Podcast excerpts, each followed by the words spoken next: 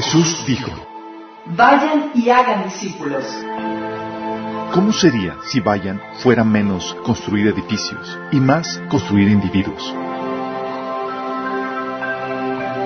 Si hiciéramos menos eventos, producciones, edificios, programas, reuniones, Habría menos estrés, gastos, deudas, recaudar fondos. Estaríamos librados para experimentar su amor, Amarle a Él, amar a los demás, liberar, sanar liderar. y desatar tu propósito.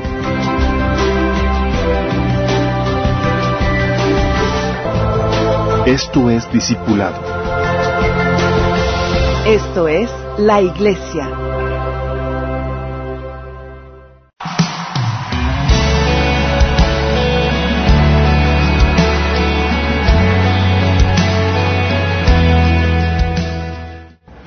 Amado Padre, gracias Señor por la oportunidad que nos das de alabarte, de regocijarnos en tu presencia.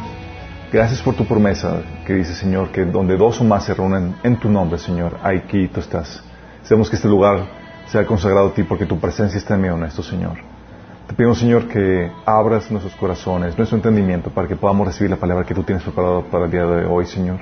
Los que estamos aquí presentes y a los que están viendo o escuchando este material, Señor. Te pedimos, Señor, que también hables atrás de mí, cubres cualquier deficiencia, Señor, y que tu palabra se pueda transmitir con claridad, con contundencia, con el poder de tu Espíritu Santo. Te lo pedimos en el nombre de Jesús. Amén. Ah, chicos. Me imagino que han de estar ya algo eh, atiburrados con la temática coronavirus por todas partes. Noticias, escuelas, ya eh, cancelaron la... Sí, efectivamente vamos a hablar del coronavirus, chicos. no es broma. Sí, no es broma. Vamos a... Es una situación que tiene al mundo ahorita de cabeza. Es muy... Creo que nunca habíamos vi- vivido una situación similar desde la Segunda Guerra Mundial donde se cancelaban escuelas, se paraba toda la vida normal. De hecho, lo más fuerte que recuerdo fue eh, con el 90, digo, con el 9-11, con el atentado de las Torres Gemelas. Fuera de eso, pero ni tanto en ese entonces, digo, nada más que en las noticias, todo el mundo paralizado viendo las noticias. Eh, hubo personas con problemáticas de vuelos porque se, porque se cancelaron vuelos. Hay personas, tenía amigos que estaban de vacaciones estaban aturados porque sus vuelos se habían cancelado y demás. Pero no tanto como ahora, donde no solamente unos vuelos, estamos hablando de países enteros en donde ya no están permitiendo eh, recibir vuelos. De hecho, Estados Unidos eh, ya no puede, ya eh, prohibieron los- a los vuelos de, de Europa llegar a Estados Unidos por peligro de contagio. No, Anteriormente a eso se habían cancelado vuelos de, de China y países que eran eh, que estaban muy infectados. Eh, y México, pues, yo iba a decir que no se queda atrás, pero sí, nos quedamos muy atrás. Recibimos a todos esos... Sí, hay cierta, hay, hay cierta derrame económico que no podemos sacrificar por, por ciertas personas que se podrían enfermar. Ah, sí, estamos hablando de cosas muy fuertes. Países, ¿habían escuchado países enteros en cuarentena? China, Italia, creo que Madrid ya está en, en cuarentena, Salvador. O sea, es algo increíble, nunca antes visto. Países enteros en cuarentena. Estás hablando de que no entra, no sale nadie, se han cancelado escuelas, tienes vuelos cancelados, tienes, eh, no sé si ya, no puedes moverte de un pueblo a otro. Eso lo- yo recuerdo cuando vi esa cuarentena eh, al inicio, cuando estaba toda esta crisis eh, del coronavirus en Wuhan, y se veían los militares impidiendo que la gente saliera de la ciudad, imagínate. Y se veía así tan remoto y ahora es aquí cerca de nosotros viendo esta situación. Tenemos eh, ya fotos de, personas en desabasto. Me manda mi hermana una que está en Manchester, una foto de fue a surtir algo de despensa y me mandó la foto de es están los al, al ¿cómo se dice? Al, los anaqueles vacíos. eh, fue a una tienda, otra tienda, vacío todo. Tuvo que ir mi, mi, mi cuñado a otro lugar más lejos de, la ciudad para tratar de encontrar algo. Porque pues obviamente si te dicen no puedes salir de tu casa, tienes que estar preparado para con, con algo de comida. Eh, el frenesí ha llevado al punto de donde hay una crisis en Estados Unidos de, de rollos de papel. ¿Se imaginan? Y dices, ¿y cuál es la lógica? ¿Por qué los rollos de papel? ¿Por qué desabasto? Pues, no sé, no, no, sé si sea por el susto que, que implica. Eh, es algo muy fuerte. Y luego, aparte, estamos viendo de, de muertes que conlleva toda esta, esta, esta situación. ¿Qué me refiero con muertes? Desde el inicio se ha, se ha estado hablando o se ha estado platicando de, de las muertes que, que se están dando en China. Uh, China ha estado dando o trabajando con desinformación en el sentido que no está permitiendo que las cifras reales se dieran. De hecho, estuvo manteniendo oculto la, información. Eso se sabe ya, no es una cuestión conspiratoria. Eh, no podían confiar, no se puede confiar los, eh, países occidentales en la información que estaba proporcionando China al respecto. Solamente sabemos que estaba tratando de aminorar los estragos de esto. Pero pues obviamente ya cuando te dicen, oye, se puso en cuarentena toda una ciudad de varios millones de personas por unas 20, 30 muertes, dice, estás muy sospechoso, digo, unas cuantas muertes y pones en cuarentena a toda una ciudad de millones y dices, no, no, no concuerda. Personas que estaban, que tenían contactos eh, en China de chinos que, habían salido, que habían sido exiliados, que tienen contactos. Está hablando de que las cifras eran exponencialmente mayor de lo que estaban anunciando. Mientras que China decía que eran 100, 200 eh, o 1000, estaban hablando de que eran 50 mil o más. Que las personas, uh, que le estaban, las personas que morían estaban cremando y todas las, iba a decir cremarías, ¿no? Los, los crematorios, sí, crematorios. Las cremas, sí. No, los crematorios estaban trabajando 24 horas sin parar, quemando. Y, y ese era el rumor. Se confirmó de forma satelital porque salía demasiado humo por las, los crematorios que estaban situados alrededor de Wuhan. Y luego más se confirmó cuando en, en Japón eh, sospechosamente cayó una lluvia negra. ¿Por qué cae lluvia negra? Es porque hay ceniza en, en el ambiente. O sea, está la, cosas tremendas. En, Italia, de, en 24 horas, el, número de muertes eh, fue el último eh, inspección que, que diera de 200 personas. En 24 horas muertes 200 personas y dices, ¿cómo está la situación de, de, de grave? Los detalles no se saben con certeza, porque hay una campaña de desinformación de unos tratan de aminorarlo, otros tratan de, de poner alarmas en cuanto a cuestión de esto. No sabemos exactamente qué hacer. Pero lo que sí sabemos es que los hospitales han estado abarrotados. No, tal vez no sepa la cantidad exacta de muertos, la cifra oficial de China o lo, lo que dicen las otras eh, teorías. Pero para que China haya tenido que construir un hospital en 10 días porque no se daba abasto. Tú puede, te podrán dar las cifras que tú quieras, pero ya te dicen, tenemos que construir un hospital en 10 días. dices, oh my goodness. O sea, aquí ya está diciendo que los hospitales no se están dando abasto. Y tal es la urgencia que no es como que de aquí a un año es en 10 días, 10 días tenemos que construirlo. Y eso se confirmó cuando llega la, el, el, coronavirus a Italia. Italia está ahorita abarrotado al punto que que no se da abasto y, lo, y los doctores están simplemente con el, con, con, con la saturación de, enfermos, están con la disyuntiva de nada más escoger a quién atender y a quién no, porque no se pueden dar abasto con todos. Nada más imagínate la, la, la situación. Y estamos hablando que son países de primer mundo. Y esto está afectando a todo, a todo el mundo ya. Ya sé que declaró pandemia hace que dos días.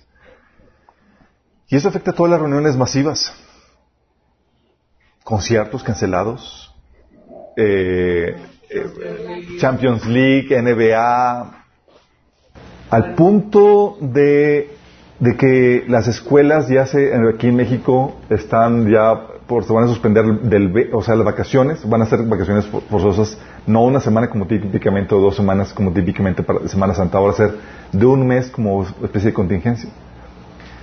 Y aquí en México no sabemos con certeza cuál es la situación porque también hay mucha desinformación. Algunos dicen que eh, están ya saturados algunos hospitales y demás, pero que no tienen, eh, tienen prohibido decir cuál es la situación real. Y no me extrañaría porque una situación de pánico eh, generalizado afectaría a la economía mexicana mucho más de lo que ya ahorita está afectado. Hay muchas personas que deciden, en altos rangos, que deciden mejor, ¿sabes qué? Que, que sufran unos cuantos, que mueran unos poquitos, pero que no afecte la economía, que pueda afectar, que pueda ser más. Pero vamos, imagínate. O sea, ¿qué haces con la situación donde restaurantes sin audiencia por miedo a, contraer esto, escuelas canceladas, conciertos, toda la actividad de, masas cancelados, uh, algunos transportes de aerolíneas, los viajes, eh, el turismo. O sea, Italia vive, o sea, uno de los principales ingresos es del turismo. Ahora, ¿qué haces con eso? ¿Te imaginas las repercusiones económicas que va a tener esto? Y estamos solamente comenzando con esta problemática. Y déjame decirte esto, el sistema económico y el sistema eh, social que, del mundo puede resistir golpes y puede resistir una medida de, de golpe, pero no puede resistir todo ni, algo tan fuerte como esto. Y lo interesante es que no sabemos cómo va a afectarnos. Simplemente sabemos que, que se va a poner, digo, fea la cosa porque no sabemos exactamente cómo va a ser, la, cómo está la economía. Ah, lo único que falta para que las cosas se pongan así terrible, ¿qué creen que, que, puede hacer? El rapto, o sea, ya está mal la ya se ve que va la economía en pique, están las personas eh, resguardadas, eh, hay desabasto, hay enfermedad, hay muerte. Lo único que falta para que se rompa la espalda del camello, la paja que, que, que para que se rompa, es el rapto. ¿sí? Para que venga la debacle. Y es aquí donde la pregunta de algunas personas, de hecho mandé un correo electrónico, un, mensaje al respecto. Ups, se me Acuérdenme que tengo, díganme, hey, tienes presentación.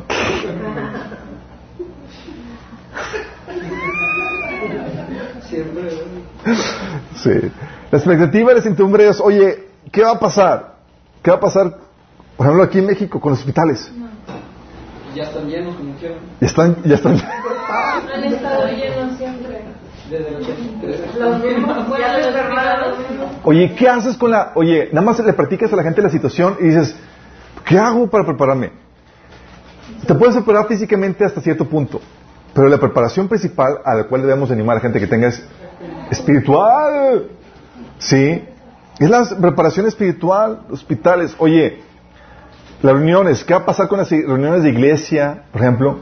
Ahorita vi que fue antier o ayer la de Dante Gebel, que tiene, la iglesia de, que tiene en, oye, cancelada.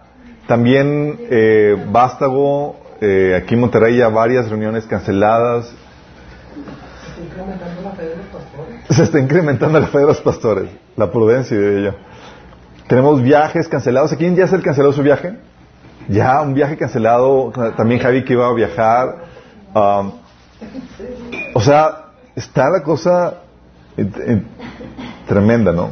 Ok, pero bueno, son los comienzos, es aquí donde dices, oye, ya estamos en los dolores de parto que la Biblia profetiza, que habla. Hay un pasaje, Mateo habla acerca de, eso, de hecho, hablamos de ese tema de los dolores de parto, el principio de dolores, eh, en, en, el taller de escatología, de hecho, la sesión 10 hablamos de, esa, de esta temática, principio de dolores, también hablamos de, eh, hablamos de cómo la iglesia va a ser llevada antes de que comience la, debacle a nivel mundial. Platicamos eso a profundidad en, la sesión de Preparando a la novia, sesión 2. Hablamos de la bendita, bendita esperanza. E incluso tenemos un escrito en la página de epístolas donde hablamos de cómo el rapto sucede antes de la tribulación y por qué, bíblicamente.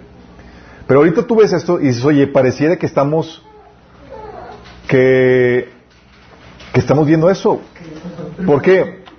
Oye, ves en las noticias, no sé si ya vieron las noticias, plaga de langostas como nunca antes en África, en Medio Oriente, llegando ya a China. De hecho, no sé si vieron noticias del ejército que tiene China preparado para contrarrestar la plaga de langostas, que son un ejército de, de patos que comen. No, no, no vieron.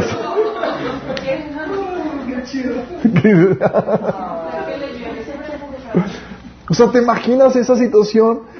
Oye, plaga de langostas diciendo que esto va, va a afectar, porque una, un enjambre de, langostas puede acabar con toda la, la, la, flora, toda la, la- Sí, es terrible. Luego tienes los terremotos aumentando con frecuencia y fuerza y en lugares donde nunca antes. Tienes incendios, incendios, sequías, oye, Australia con sequías y demás, inundaciones en otras partes. Tienes erupciones de volcanes que estaban dormidos durante años. Luego ah, le añades eh, la maldad en aumento. Tienes también situaciones apocalípticas en forma en la, en la, en la fauna, por ejemplo, con los insectos, y saben que están a disminuir la, la población de insectos en un 60% y sigue disminuyendo. Y dices, ¿a dónde va a parar esto? 60%. A punto de que las ovejas están, están eh, eh, en, peligro de extinción. Luego tienes también que sacó el reporte de la ONU que el, eh, en este reporte del, del 2020 que la iglesia es, es considerada una enemiga de los derechos humanos. Imagínate. Tú ves eso y dices, oye, estamos comenzando principio de dolores, dolores de parto, la Biblia menciona eso. Bueno, la Biblia, cierto, menciona, y quiero, quiero tocar nada más por encimita algo que ya hemos platicado. La Biblia menciona que vendrían estas cosas. En Lucas 21, del 8 al 17, dice esto. Les advirtió Jesús, vendrán muchos que usando mi nombre dirán yo soy, y el tiempo está cerca. No los, no los siguen ustedes. Cuando sepan de guerras y de revoluciones, no se asusten. Es necesario que eso suceda primero, pero el fin no vendrá enseguida. Se levantará nación contra nación, reino contra reino, continuo. Habrá terremotos, hambres y epidemias por todas partes, cosas espantosas y grandes señales en los cielos. Lo más adelante dice, y todo el mundo los odiará por causa de mi nombre. Eso lo repite en Mateo también. Mateo 24, del 5 al 9 dice, vendrán muchos que usando mi nombre dirán, yo soy el Cristo, y engañarán a muchos. Ustedes oirán de guerras y de rumores de guerras, pero procuren no alarmarse. Es necesario que suceda, pero no será todavía el fin. Se levantará nación contra nación y reino contra reino. Habrá hambres, terremotos por todas partes. Todo será apenas el comienzo de los dolores. Fíjate, como menciona que dice, esto solamente es el comienzo de los dolores. Cuando está hablando aquí de dolores, está hablando de dolores de parto. Como hace la analogía de una mujer embarazada. Oye, ¿qué pasa con los dolores de parto? Entonces, comienzan dolores, ya es tiempo de que, de, de que nazca el niño. Sí, pero todavía no. O sea, tiene que esperarse que las contracciones sean tan intensas que ya... Sí, pero ese comienzo.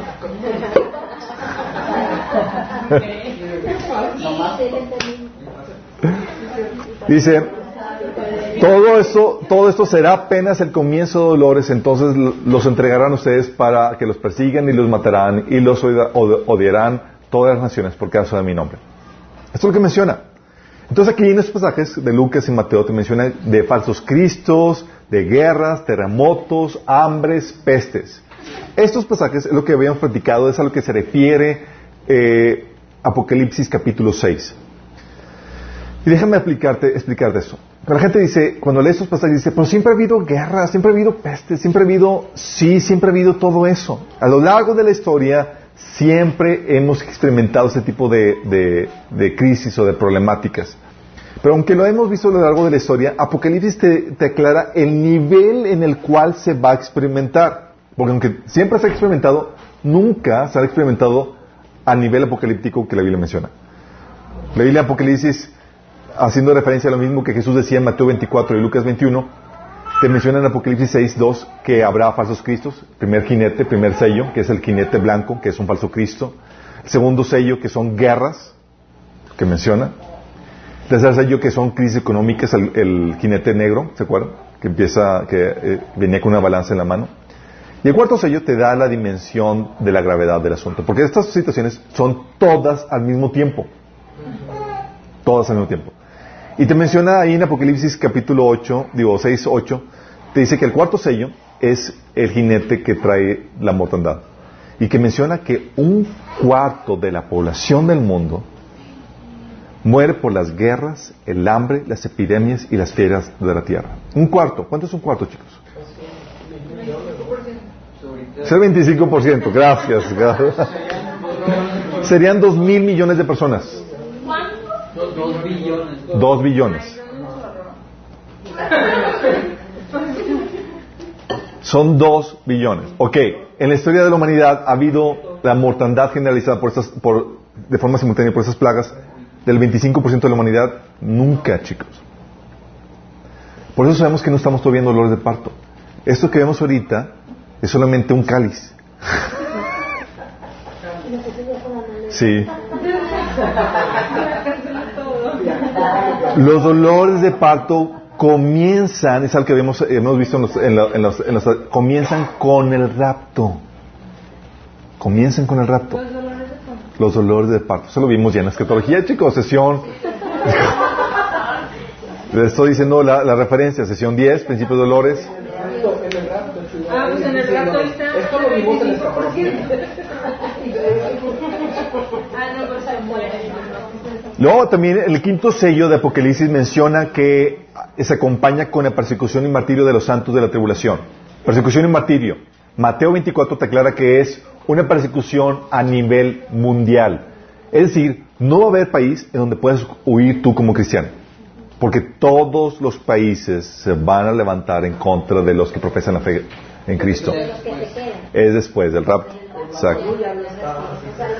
Ahorita estamos viendo alrededor las legislaciones que se están dando para que esa persecución pueda ser posible. Por eso están, por ejemplo, la ONU dice que la religión o la iglesia es eh, eh, en contra de los derechos humanos. ¿Por qué? Porque nosotros predicamos en contra de la inmoralidad sexual y las desviaciones sexuales. Y eso se considera ahori- ahorita ya como un derecho. ¿Y qué crees? Nosotros pues decimos que no. Le llamamos de hecho pecado. Entonces, si lo que tenemos entonces, si lo que tenemos ante nosotros,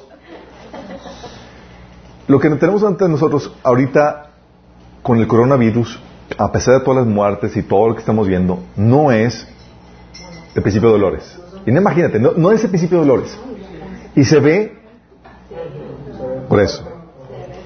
Y no, te digo, esto es tranqui comparado con lo que se viene. Es algo tranquilo.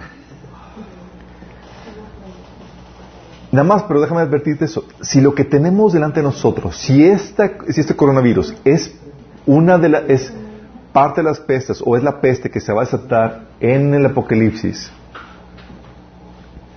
si es así, si lo que tenemos ante nosotros puede ser el preludio del cumplimiento de los sellos de Apocalipsis, puede ser preludio de los dolores de parto. ¿Por qué? Porque aquí menciona que muere el, 24 el 25% de la población mundial por medio de las guerras, pestes, hambres y demás. O sea, la crisis económica, las pestes, las guerras. Y sabemos que ahorita hay situaciones en Medio Oriente listas para que explote la guerra. Y ahorita con las pestes, y luego tienes hambres, con, por ejemplo, con la, la plaga de langostas que está arrasando con, la, con las cosechas. Imagínate. Si esto no para, esto muy bien pudiera ser el preludio. Es decir, puede ser el avance que va a desembocar al cumplimiento de, las, de los sellos de Apocalipsis. Si este mal va en aumento, lo que sería es que se, estaría, eh, estarían añadiendo, si ese es el preludio, se estarían añadiendo los otros juicios que menciona Apocalipsis, causando la mortandad del 25% de la, de la humanidad y causando el colapso profetizado que le viene menciona del, del, del sistema mundial para dar pie a la formación del nuevo orden mundial dirigido por el anticristo, porque antes de que se dé el nuevo orden mundial, este tiene que colapsar por completo. Sí, lo interesante del caso es que dices, oye, pero se veía muy cerca. Algunos están ya. Mira, Jesús te dijo en Lucas 21, 28, te dijo esto. Jesús nos advirtió que veríamos justamente el preludio de estas cosas. O sea, lo podríamos ver en el horizonte que ya vendría en los dolores de parto. Dice Jesús, dice en Lucas 21, 28, cuando comiencen a suceder estas cosas, cobren ánimo y levanten la cabeza porque se acerca su redención. O decir, cuando comiencen a suceder estas cosas, tú le preguntas a Jesús, oye Jesús, ¿qué estás queriendo decir? ¿Estás queriendo decir que vamos a ver los comienzos? O sea, no, no, ¿me vas a dejar aquí tantito? Soy como que cuando comienzan a ver, Señor, se supone que no debemos saber nada de esto. o sea, aclárame el asunto. Bueno, aquí te está diciendo cuando comiencen a suceder. O sea, vamos a, te está diciendo, vas a ver los preludios de lo que se avecina. O sea, no va a ser de la noche a la mañana todo desastre, sino que va aumentándose, aumentándose, aumentándose. Y es, oh my goodness. Y tú, como conocedor de la Biblia, sabes a dónde se dirige.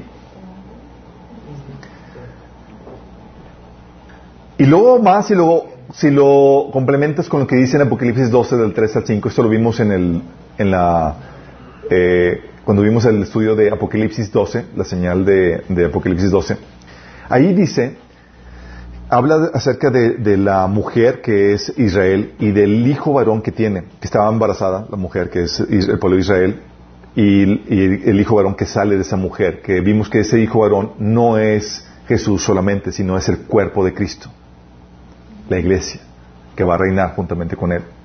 Dice Apocalipsis 12, del 3 al 5, dice, luego fui, eh, fui testigo de otro suceso importante en el cielo. Vi a un gran dragón, rojo con siete cabezas y diez cuernos y una corona en cada cabeza. Este dragón es Satanás y también el sistema del anticristo.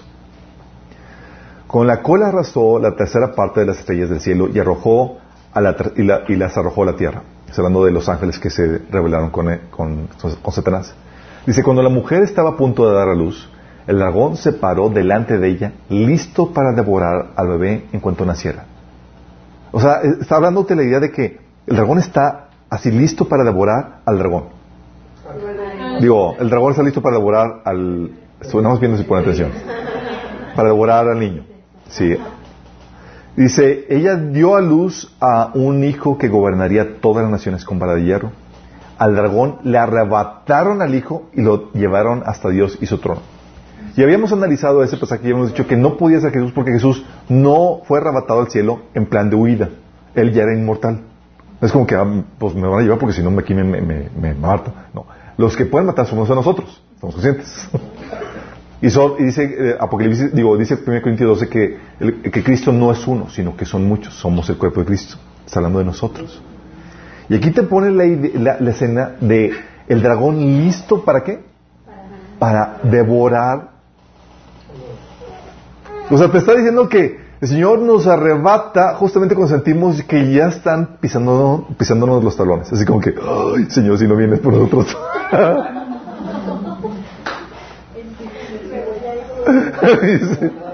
Señor, si tú no me llevas, me van a llevar otros. ¿Qué, ¿Qué, pasaría para los cristianos que están siendo perseguidos ya? O sea, que los están... La persecución, habíamos platicado, chicos, a nivel mundial, digo, la persecución en la iglesia siempre la ha habido a lo largo de la historia. Siempre. Es un, es un fenómeno que siempre tiene la iglesia. De ese no habla. Está hablando aquí de una persecución mundial, total, masiva. Donde no hay un lugar donde tú puedas huir. Ahorita, si puedes tienes un lugar donde puedas huir. Oye, me persiguen aquí, puedo ir a otro lugar.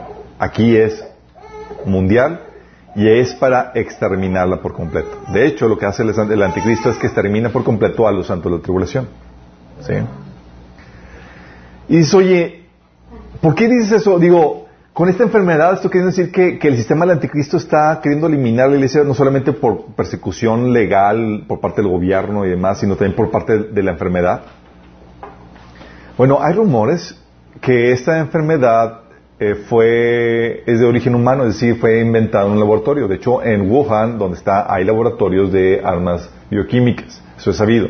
Y también es sabido que de los científicos que estaban ahí trabajando, eh, trabajan primero en Estados Unidos desarrollando justamente modificaciones a un, a un virus. Eh, estaban trabajando para modificar un virus y los pararon en Estados Unidos y se fueron a seguir con su investigación allá. Entonces, no es de extrañarse, y todo está bien documentado. o sea, no es algo nuevo. Entonces, oye, y luego ves que hay libros y hay cosas que estaban anunciando que habría un virus que afectarían en el 2020 o que hay incluso una novela, una novela escrita en los años 90 que menciona que se iba a desatar un virus de, en, la, ciudad de Wuhan que iba a afectar al mundo entero y demás. Y dices, ¿cómo es posible? O sea, eh, ellos pueden predecir el futuro. No, no es que pueden predecirlo. Digo, la Satanás te puede, te puede poner sus, sus planes.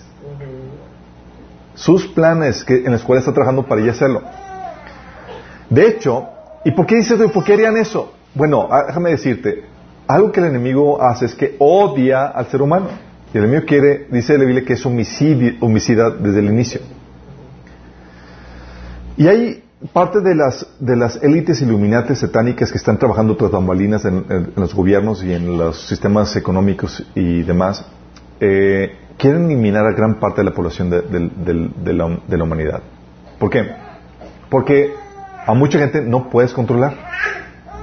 Si disminuyes, es fácilmente controlable. De hecho, no sé si han escuchado la, la de las piedras guía de, de Georgia, de Georgia Guidestones, ¿no? Ahí les puse el enlace. Son las piedras que aparecieron de la noche a la mañana misteriosamente en un terreno y que tiene toda la agenda Illuminati. Sí, lo que quieren hacer, que paz, que un gobierno, paz mundial, bla, bla, bla. Y entre la agenda Illuminati que tienen es mantener a la humanidad por debajo de, de 500 millones de personas en un punto de equilibrio con la naturaleza. 500 millones de personas. Estamos hablando de... ¿Cuántos somos? Somos casi 8 mil millones. Casi 8 mil millones. Es la agenda que tienen. Y recordemos que, Pablo nos, enseña que, el sistema del anticristo ya está trabajando de forma oculta. Ya está trabajando desde los, o sea, desde tiempos ancestrales. Pero, bueno, el pasaje que habla acerca de eso es 2 de Tesalonicenses 2 del 6 al 7. Dice, y ustedes saben qué es lo que lo detiene, porque solo puede darse a conocer el anticristo cuando le llegue su momento. Pues esa anarquía ya está en marcha en forma secreta y permanecerá secreta hasta, el que la detiene, hasta que el que la detiene se quite de en medio. Entonces el hombre de anarquía será dado a conocer. Entonces estás hablando del sistema de anarquía que quiere poner al hombre de anarquía. El sistema del anticristo que está trabajando en forma secreta para poner al anticristo. Y déjame explicarte lo que la Biblia menciona. Lo que quiere hacer la estrategia del enemigo es que quiere desestabilizar al mundo de forma adrede y demás porque la, forma en que opera el enemigo es, te creo el problema y te doy la solución. Y el problema que ellos están generando va a ser idóneo para que se presente un falso salvador que va a traer la solución a todas, a todas las problemáticas.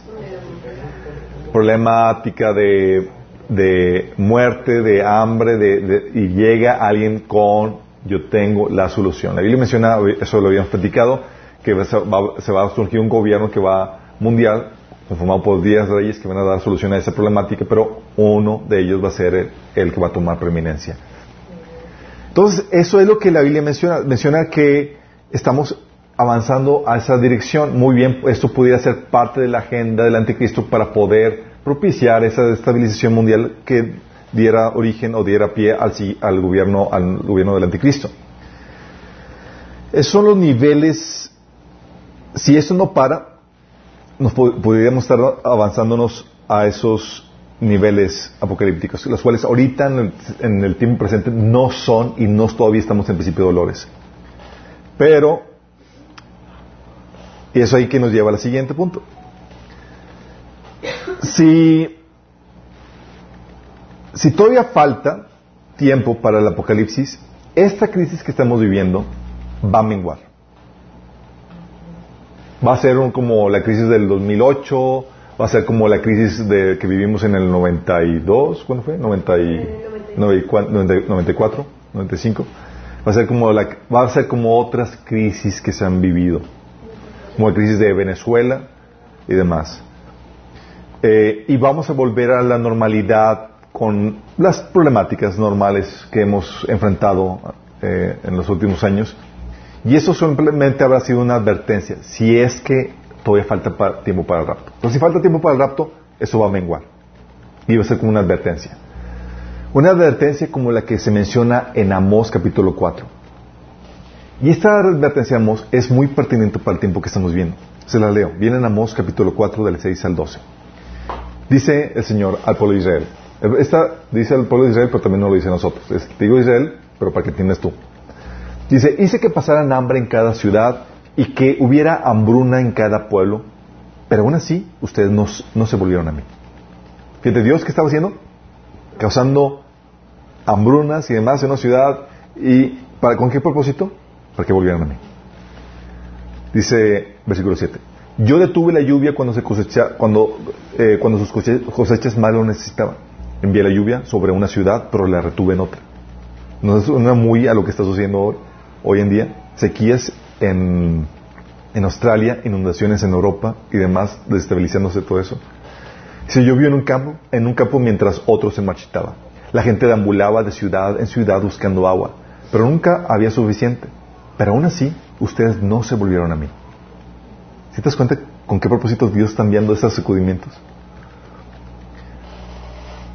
Versículo 9. Arruiné sus cultivos y viñedos con plaga y con moho. La langosta devoró todas sus higueras y todos sus olivos. Pero aún así, ustedes no se volvieron a mí, dice el Señor. Les mandé plagas como las que envié sobre Egipto hace tiempo. Maté a sus jóvenes con la guerra y llevé, eh, y llevé lejos a todos sus caballos. El hedor de la muerte llenó el aire, pero aún así ustedes no se volvieron a mí, dice el Señor. Destruí algunas de sus ciudades, así como destruí a Sodoma y Gomorra. Ustedes que sobrevivieron parecían tizones rescatados del fuego, pero aún así no se volvieron a mí, dice el Señor. Oye, ¿te das cuenta de todo lo que estaba haciendo el Señor para sacudirlos y que volvieran a Él? Versículo 12. Por lo tanto, yo traeré sobre ustedes los desastres que he anunciado. Pueblo de Israel, prepárate para encontrarte con tu Dios en el juicio. O sea, está diciendo, eso que viviste, esas eran más sacudidas para prepararte a lo que realmente va a ser lo feo. Ya se veía fiecito, sí, pero esto es tal bien feo. Bueno, si esto tarda en enamorar, es una situación como esta, donde Dios está diciendo, hey, vuelve a mí, ¿No vienes? Prepárate para encontrarte en juicio con el Señor. Y sabemos que los juicios que se menciona en el Apocalipsis son eso, esos terribles juicios que van a venir sobre la humanidad. Entonces, si mengua, sabemos que, eh, que es una advertencia que Dios está haciendo para que, para que es una advertencia para que la gente vuelva a Él y está avisando que su regreso está cerca. Si no mengua, perdón, ¿Qué es lo que significa si no mengua? Si mengua, sabemos, es un aviso, ya vengo pronto, ponte a cuentas. Si, mengua, si no mengua, está aquí ya la venida del Señor. Qué eso, ¿no? Todos hay que mengue, que mengue. hay que contagiar. ¿Qué les pasa?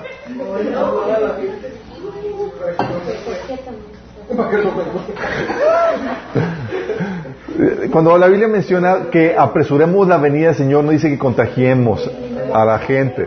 Cuando la Biblia menciona que apresuremos la venida del Señor, habla de, de, de compartir el Evangelio, chicos. No de...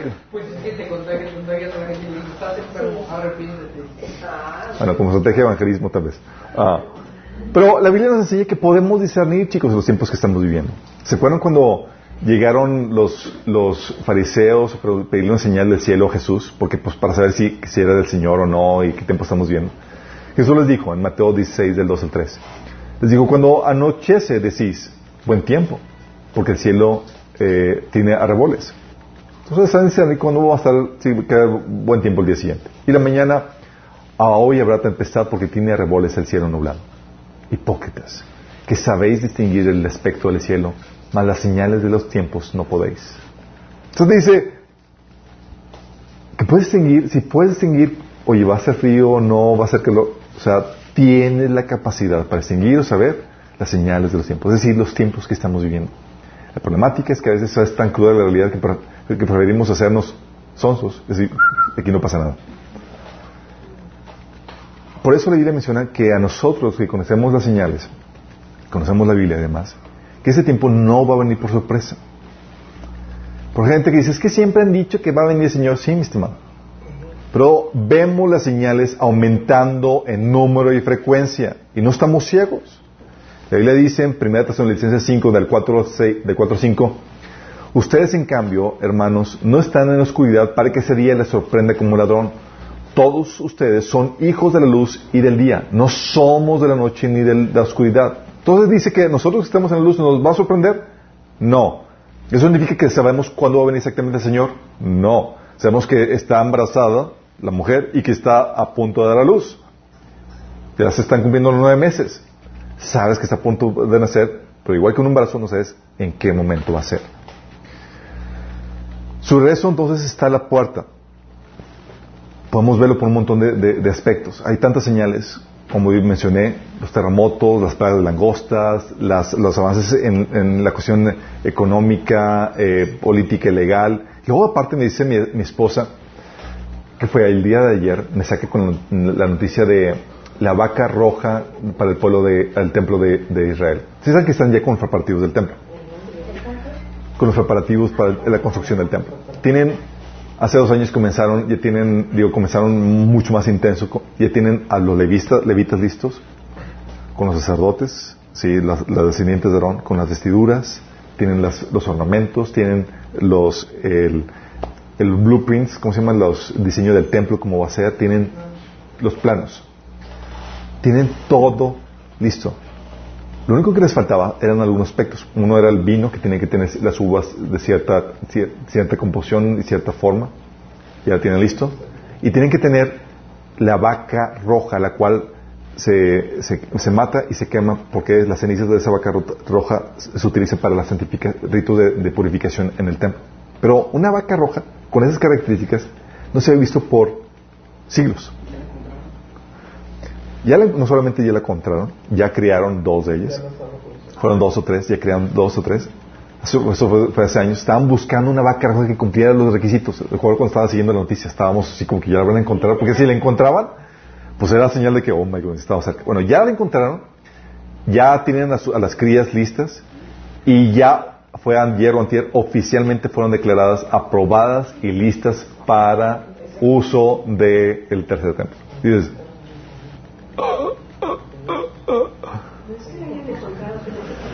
o sea, y hay más señales al respecto. Y no tienen, no tienen que ser de un año. Están listas ya.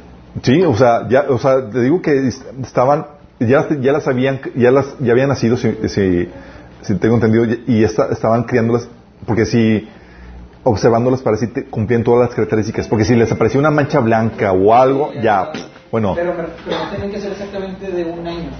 No me acuerdo la, la, edad de, que tiene que ser, pero ya existe que ya fueron declaradas como ya oficiales y ya están, estas son, sí, ya están listas.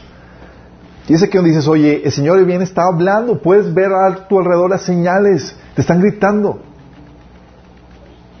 Y es aquí donde quiero que veamos lo que el Señor está queriendo hacer con esto del coronavirus. ¿Por qué? Porque esto del coronavirus y esta situación que estamos viviendo, chicos, es un grito de Dios para la humanidad y también para la iglesia. Hay una cita de C.S. Lewis, el que escribió Narnia y, y decir la piedra filosofal, no, pero es de Harry Potter. La, Narnia y... Bueno, ustedes saben los demás libros de, que escribió él. Dice, Dios nos susurra nuestros placeres y nos grita en nuestros dolores. El dolor es el megáfono de Dios para llamar a una humanidad ciega y sorda. Por eso el, pasaje que le leí de amor, donde Dios mandaba ciertas pruebas, era, ¡Ey! Vuelvan, regresen. Pero nunca interpretaron las pruebas que estaban viniendo como si fueran Dios llamándolos. Pero es aquí cuando ves este tipo de situaciones dices, ¿por qué está pasando esto? Es Dios llamándonos, nos para, o sea, si te das cuenta de lo que está haciendo Dios, está parando tu modo de vida normal. Tu modo de vida normal. Está... Y qué está, la pregunta aquí es, ok, Dios está gritando. ¿Qué está gritando Dios? ¿Qué, con esta situación de coronavirus, ¿qué nos está queriendo decir? Esa es la, principal pregunta y por eso eh, tuve que abrir un espacio porque, ok, Dios está gritando. No podemos hacernos de oídos sordos y ver otras temáticas cuando Dios ahorita está gritando a la humanidad y a la iglesia. Ok, hay varias cosas que, que si tú analizas lo que Dios está haciendo, tú puedes saber qué está queriendo decirnos. Hay varios mensajes que Dios quiere, eh, eh, que quiere decir. Uno es para los cristianos. ¿Sabes qué está queriendo decir los cristianos? Para los cristianos. Pon tu corazón en orden para recibir al Rey. Pon tu corazón en orden para recibir eh, al Rey. ¿Sabes? Muchos se están preparando para recibir, para recibir el coronavirus. Pero Dios quiere que te prepares para la llegada del que lleva la corona. Y no es un virus.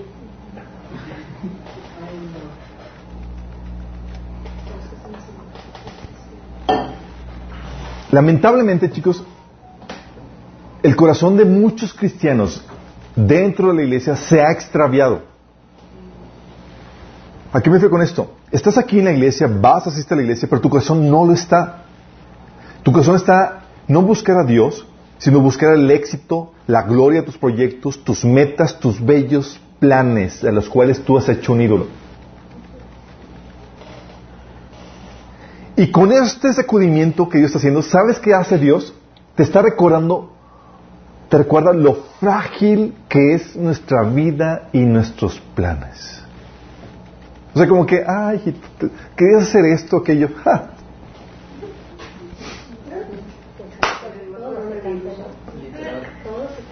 Dios ¿Sabes por qué Dios está haciendo eso? ¡Ey!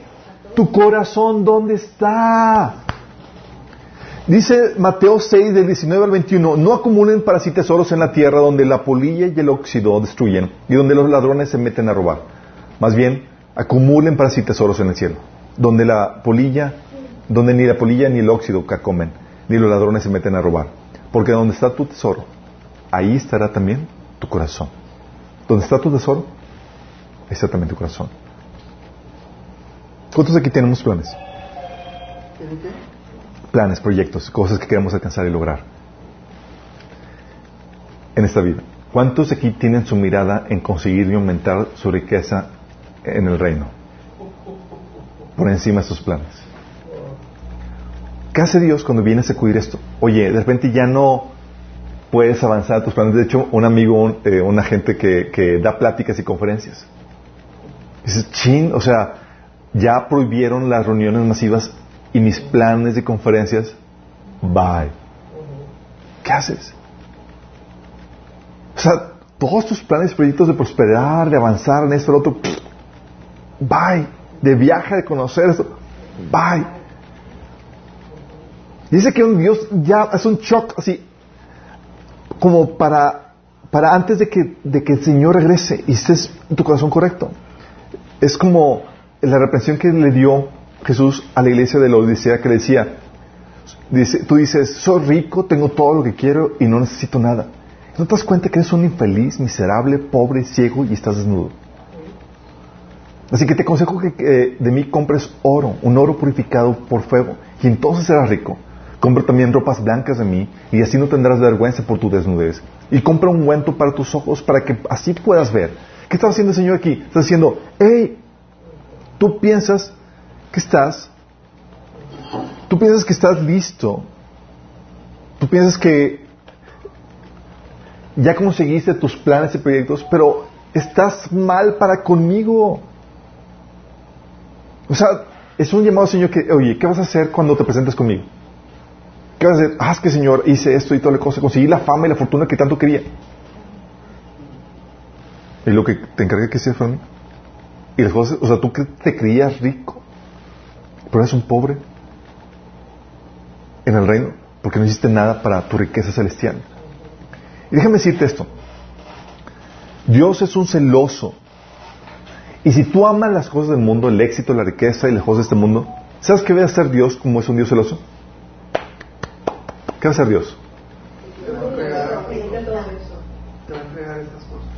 Va a eliminar a tus amantes.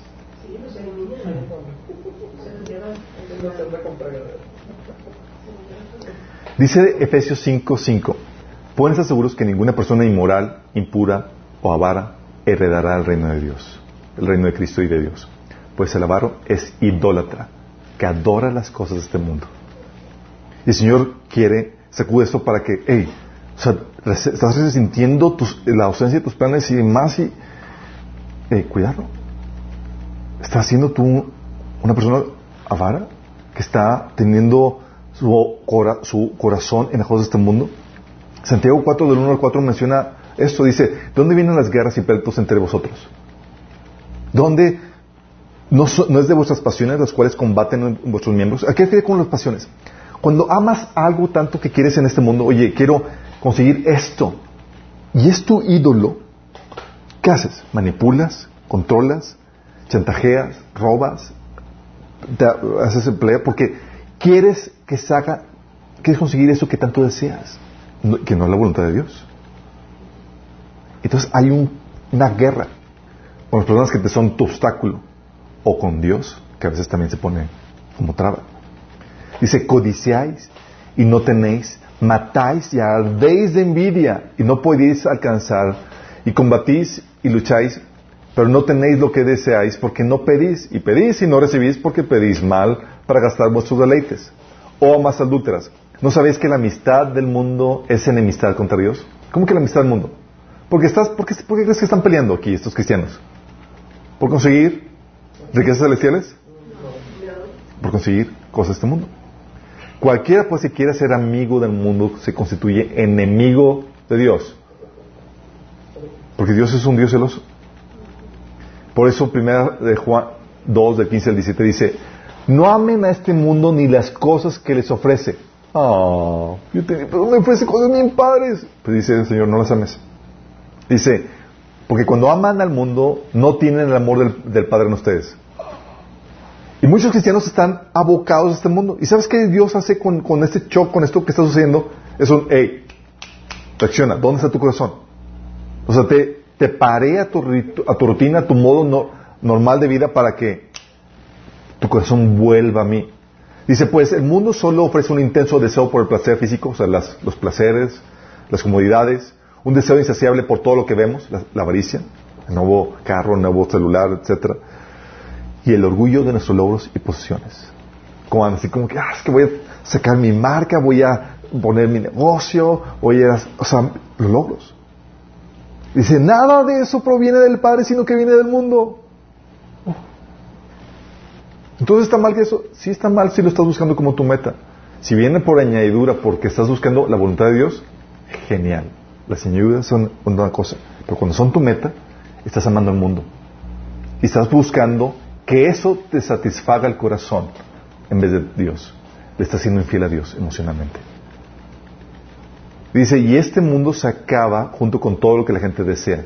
Pero el que hace lo que Dios le agrada, vivirá para siempre. Y es lo que Dios está haciendo con el coronavirus. Está diciendo, hey chicos, esto se acaba. Si esto nos recuperamos de esta prueba, de esta situación, chicos, fue un choque de Dios de que, hey, wake up, esto se va a acabar. ¿Viste qué frágil es? ¿Qué frágil se, se rompe en eso? Esto se acaba. Y te pone la mirada. El que hace lo que Dios le agrada, vivirá para siempre. Hey, tu mirada no es conseguir tus metas, es, es mi voluntad. Mi voluntad. ¿Estás enfocado a hacer mi voluntad? ¿Cumplir mi propósito? Es que el Señor no me gusta. Acuérdate de la condición para ser cristiano. ¿Alguien se acuerda de la condicionante de Jesús para que fueras cristiano? La autonegación. Autonegación. Ah, pero no me gusta. Y es aquí donde la Biblia enseña, y es, es un recordatorio de cuál es la actitud que debemos de tener a este mundo. La Biblia te enseña que la actitud que debes de tener a este mundo es de despreciar las cosas de este mundo, de desligarte de las cosas de este mundo. Dice 1 Corintios 7, del, 9, del 29 al 31. Déjenme decirles lo siguiente, amados hermanos. El, tiempo que queda es muy breve. Así que de ahora en adelante, los que estén casados no deberían eh, eh, concentrarse únicamente en su matrimonio. Los que lloran, los que se alegran o los que compran cosas no deberían ser absorbidos por sus lágrimas, ni sus alegrías, ni sus posesiones. ¿Estás llorando? ¿Alguien así como que siente... ya se va a terminar. Así es emocionado porque ya vas a conseguir. Ni te emociones. El Señor te da una actitud de deslígate. Dice, los que usan las cosas de este mundo no deberían apegarse a ellas, pues este mundo, tal como lo conocemos, pronto va a desaparecer. ¿Y este coronavirus? Es un recordatorio de esto. Porque lo peor que pudiera suceder es que llega el rapto y tú chin mis proyectos. Imagínate. mis cosas. Mis, porque el Señor menciona que va a haber ese tipo de reacciones. Si tú, eh, en el momento del rapto, tú quieres tener el corazón listo, chicos.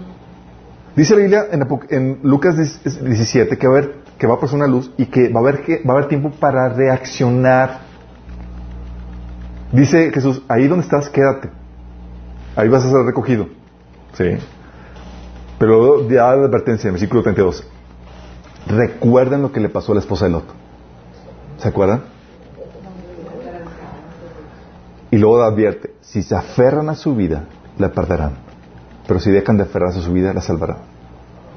Ve la señal en el cielo de Jesús para recoger. Y tú dices, chin, mis proyectos, Señor. No, Señor, todavía no, tenía cosas que hacer. ¿Qué crees que pasa? Está todo de sal. Ahí te quedas, Es decir, no será recogido. Porque lo que va a hacer es que vas a sacar a la luz lo que realmente amabas. ¿Me explico? Ese coronavirus es un llamado para la iglesia, para los cristianos, para que abandonen sus ídolos y para que se pongan, para que pongan en Dios lo que realmente, lo que más aman, para que se desliguen del mundo. Poner en orden nuestro corazón, porque muchos cristianos van a la iglesia, pero aman las cosas de este mundo más que Dios y buscan satisfacer, piensan, se han tragado la mentira amorosa de Satanás, que piensan que el éxito de este mundo y las cosas de este mundo los va a satisfacer, los va a hacer felices. ¿Y cuántas veces lo hemos dicho? ¿Va a hacernos felices? ¿Tu éxito profesional te va a hacer feliz? ¿Tu familia soñada te va a hacer feliz? ¿Quién te va a hacer feliz? Tu relación con Dios. La verdad. Solamente tu relación con Dios. Cristo. Y si tú resientes eso, significa, hoy mi corazón no está bien. Y este coronavirus es un wake up, son shocks. Estás muerta, iglesia. Vamos a despertarte. tu corazón está, estaba ya dejando de latir por mí. Y es aquí donde, cuando despiertas, ¿qué haces? Oye, mi corazón estaba mal, estaba trabajando para las cosas de este mundo en vez de trabajar para el Señor. Entonces, ¿qué haces? Te vuelcas a trabajar con mayor ahínco en el servicio al Señor. Y en preparación. ¿Cómo que preparación? Oye, tu hermano con el que vives te caía mal, ahora ya lo disfrutas porque sabes que te está poliendo el fruto del Espíritu, por el cual vas a recibir recompensa eterna. Sí. O sea, sabes que ya, o sea, o sea ya sabes cómo utilizar tu mano tu favor. Ya te gozas, te, estás puliendo, saliendo más a la imagen de Cristo, porque cada vez que te haces más a la imagen de Cristo hay más peso de gloria eterna. ¿Me explico? O sea, ya cambia la perspectiva, cambia la prioridad. Ese es uno para los cristianos. Para los no cristianos. Lo que el coronavirus está queriendo decir. Es un tiempo de llamar al arrepentimiento, a la conversión. Como y lo va a hacer por medio de la iglesia. Es decir, es un llamado para nosotros, iglesia, compartir el Evangelio. Porque todavía es tiempo de gracia, todavía hay tiempo. Mientras que estemos aquí, todavía hay tiempo. Y es aquí donde nosotros fungimos como, la, como Jeremías en la generación previa a juicio. ¿Te acuerdas que a Jeremías le tocó predicar a la generación en la cual, sobre la cual iba a caer el juicio? ¿Y qué crees que somos nosotros? Somos la generación que está viendo en la que, sobre la cual va a caer el juicio. Y Dios le decía a Jeremías, fíjate las palabras de Dios para Jeremías, en Jeremías 26 del 1 al 6, dice, al comienzo del reinado de Joacín, hijo de Josías, rey de Judá, vino a Jeremías esta palabra del Señor. Así dice el Señor, párate en el atrio de la casa del Señor y di todas las palabras que yo te ordene a todas las ciudades de Judá que vienen a adorar en la casa del Señor. No omitas ni una sola palabra. Fíjate lo que dice. Tal vez hagan caso y se conviertan de su mal camino Si lo hacen, me arrepentiré del mal que pensaba hacerles por causa de sus malas acciones. Tú les advertirás que si dice el Señor, si no me obedecen, dice, ciñen a la ley que yo les he entregado, y si no escuchan las palabras de mis siervos los profetas, a quienes una y otra vez he enviado a ustedes, y ustedes han desobedecido, entonces haré que esta casa, lo mismo que hice con Silo, haré de esta ciudad una maldición para todas las naciones de la tierra. O sea, dice, párate y advierte, ¿qué va a advertir? Viene juicio. Hagan caso, vuelvan al Señor o viene juicio. Y lo vuelve a repetir en el capítulo 36 del 1 al 3. Dice, la palabra del Señor vino Jeremías en el año cuarto del rey Joacim, hijo de Josías. Toma un rollo y escribe en él todas las palabras que hice de, que, eh, las palabras que desde los tiempos de Josías, desde que comencé a hablarte hasta ahora, te he dicho acerca de Israel, de Judá y de las otras naciones. Cuando los de Judá se, se enteran de las calamidades que pienso enviar contra ellos, tal vez abandonen su mal camino y puedan y pueda yo perdonarles su iniquidad y su pecado. ¿Te das cuenta de lo difícil que era estar en la posición de Jeremías? Le toca vivir una generación que ha rechazado a Dios y es advertirles. No predicar prosperidad, era advertirles de que viene juicio y que, se vuelvan a Dios. Tal vez el Señor postergue el castigo. Y dices, pero esto fue en el Antiguo Testamento. ¿Sabes qué hacía Jesús? Lo mismo. El mensaje del Evangelio es un, mensaje de amenaza, chicos, y eso lo habíamos platicado anteriormente. Marcos 1.15 habla acerca de eso. Jesús predicaba, se ha cumplido el tiempo, decía, el reino de Dios se ha acercado, arrepíntanse y crean las buenas noticias. ¿Por qué dice arrepiéntanse y crean el Evangelio, crean las buenas noticias? ¿Por qué dice que se ha acercado? El Señor viene en plan de conquista, es, eh, venimos con toda la caballería. Y el llamado de arrepentimiento y aceptar el Evangelio es un llamado a que te rindas a que cambies de lealtad. Tú ahorita estás en la posición, personas que no han aceptado al Señor, estás, tu lealtad es este, al príncipe de este mundo y el Señor quiere que cambies de lealtad al reino que viene y que va a conquistar la tierra. So pena de muerte. Por eso dice eh, Jesús en Lucas 13, versículo 3 y versículo 5, a las personas que lo están siguiendo, les dice que piensan que aquellas personas que murieron son mejores que ustedes. No, les digo que también ustedes, si no se arrepienten, también van a perecer. Y las personas dicen, oh, Jesús, pero tú eres todo amor. Por eso, por amor nos advierte, no quiere que perezcas. De hecho, es lo que Jesús estaba anunciando en, en Mateo 11 del 20 al 24. ¿Se acuerdan las ciudades que no se arrepintieron, que no escucharon el mensaje? Jesús dijo, comenzó a denunciar las ciudades en las cuales había hecho tantos milagros porque no se habían arrepentido, pero eh, comenzó a denunciar las ciudades en las cuales había hecho tantos milagros porque no se habían arrepentido de sus pecados ni se habían vuelto a Dios. O sea, había, llegó con la predicación y milagros, como nunca antes. ¿Y se arrepintieron?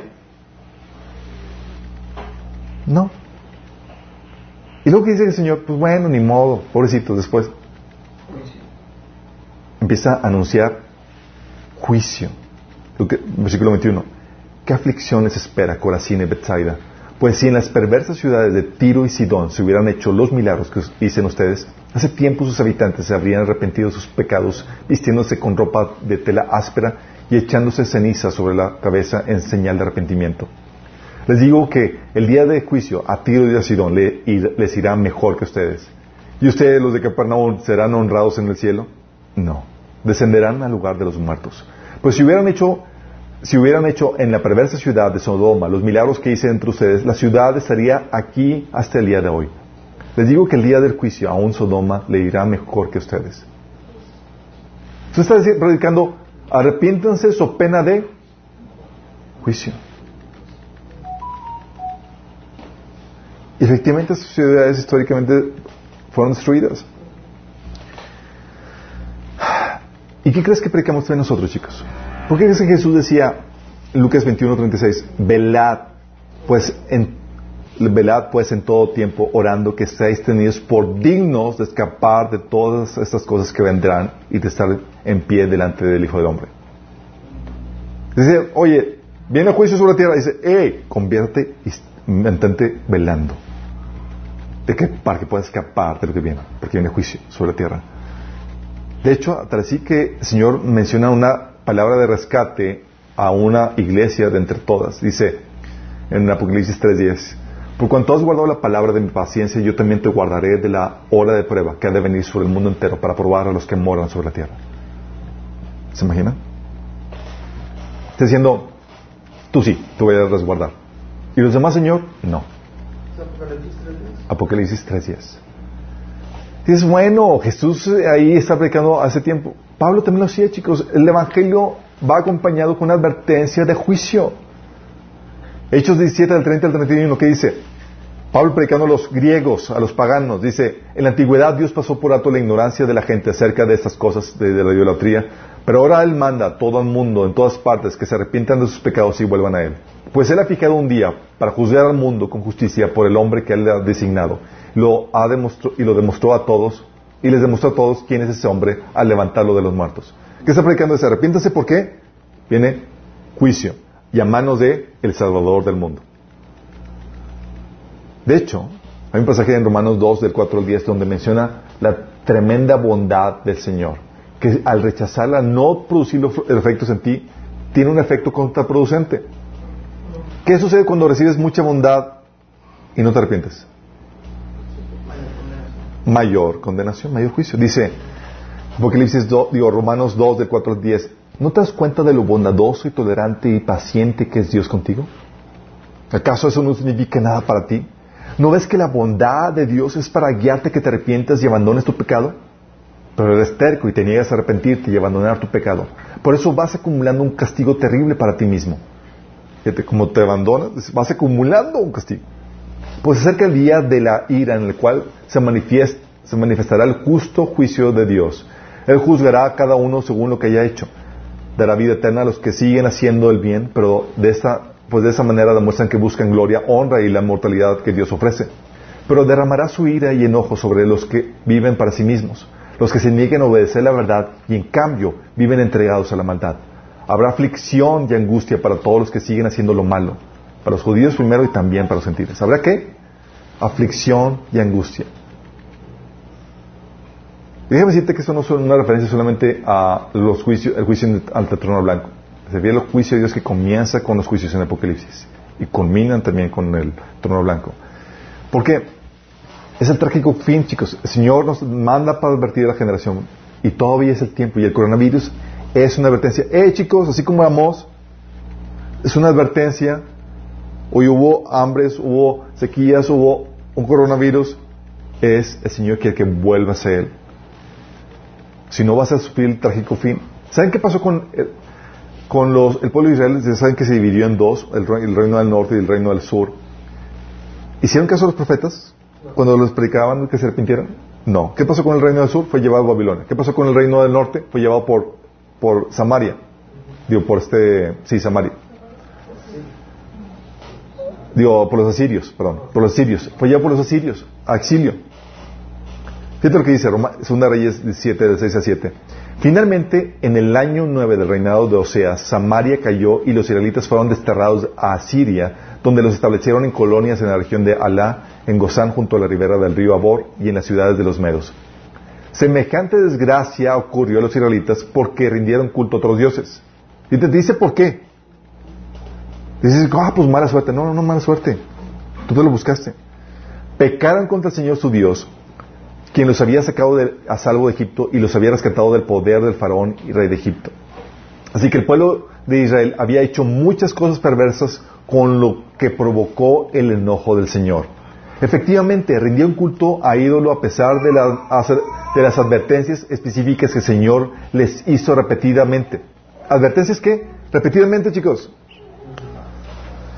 Una y otra vez el Señor envió a sus profetas y videntes para dar a Israel y a Judá la siguiente advertencia.